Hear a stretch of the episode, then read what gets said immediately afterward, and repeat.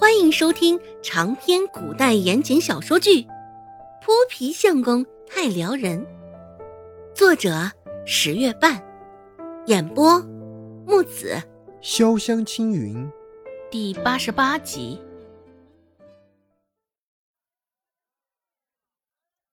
周芷也没有交代了心里话，他的臭干子的确比他们做的金贵。更好吃也是值得更高的价格，犯不着自降卖价。他心里的确是这样认为的。两人又对视一眼，虽不知周芷讲的是真是假，但听他这么讲，脸上的愤恨之色却是收敛了不少。较胖的男人说道：“既然这样，那我们就暂且饶过你这一回，识相点儿。”想真，你这臭丫头，对我们来说可真是轻而易举。周芷乖巧的点点头，心里琢磨着：这俩中年大叔怎的消息如此闭塞，竟不知道他与顾寒生的关系？若是知道他与顾寒生之间的关系，他不信他们二人还能这么嚣张威胁他。臭丫头！您这臭干子的做法是什么？赶紧将这告诉我们！此刻说话的是相对瘦小的男人。这两个人不仅是说话声音如出一辙的难听，心思还真是如出一辙的贪婪。周芷歪着脑袋，最近惦记着他臭干子做法的人好像有点多呀。一大早就登门的刘氏是一个，现在面前。又有两个。周芷微起唇，开口道：“这臭干子也不是什么稀罕的玩意儿。两位大伯，既然你们都是卖臭干子的，现在又何来问我臭干子的做法？”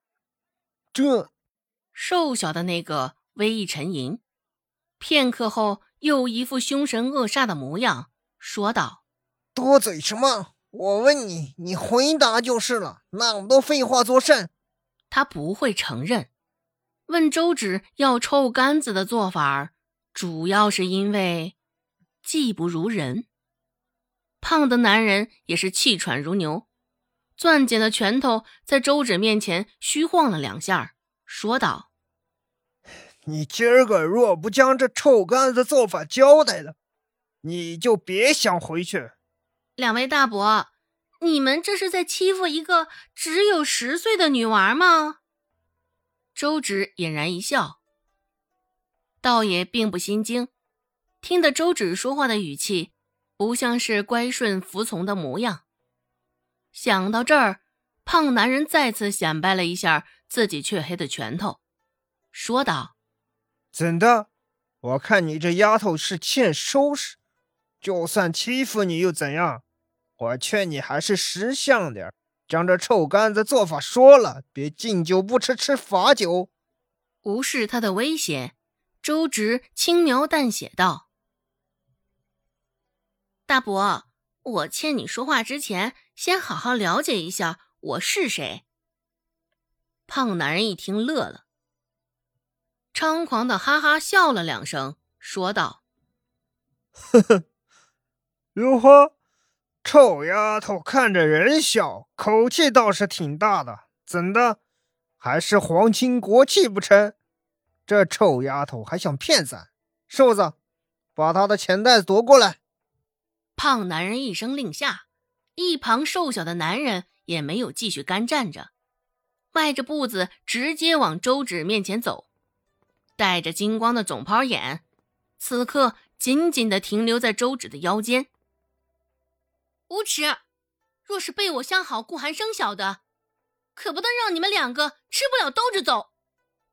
护着钱袋子，周芷皱着眉道：“较为宽敞的道路，现在却没有行人经过，适才还有三三两两的人路过。不过说了些许话的功夫，路上就没了人影了。”周芷撇撇嘴。侧着身子看向回去的路，琢磨着现在拔腿就跑，是否能成功逃脱他们。只是思来想去，答案是零。身高弱势，体重弱势，体能、意识弱势，周芷自闭了，也是没辙了。周芷千想万想，也是没想过这两个男人光天化日之下就会做出如此不要脸的事儿。想过利用体重，一屁股压死他们。不过对面是两个中年男人。这明显是想多了。周芷紧紧的攥着腰间的钱袋子，眼瞅着那只黑黄色的手马上就要碰上时，就听到耳边炸起一道甚是好听的男声：“怎的？不知道这是在谁的地盘上吗？”带着几分的邪气，也带着几分的不屑，像团云似的轻飘飘。只是其中的威严感又甚是明显，惹得人丝毫不敢忽视。听到声音的那一刹那，周芷就抬头了，只是被面前瘦小的男人阻碍了视线，看不到来人。听到耳朵里，只觉得那道声音甚是耳熟，好听极了。对于他来说，天籁也就不过如此了。瘦小的男人听到声音，手上的动作也愣了一下。趁此机会，周芷往后退了些许，拉开了与他之间的距离。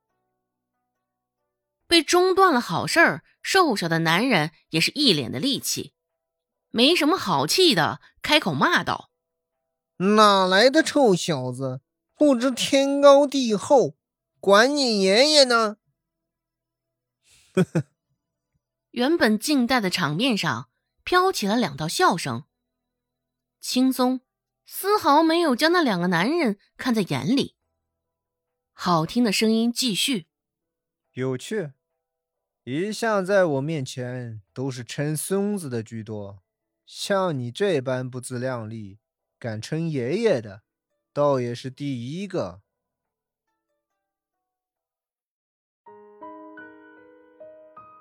本集播讲完毕，感谢您的收听。感兴趣，别忘了加个关注，我在下集等你哦。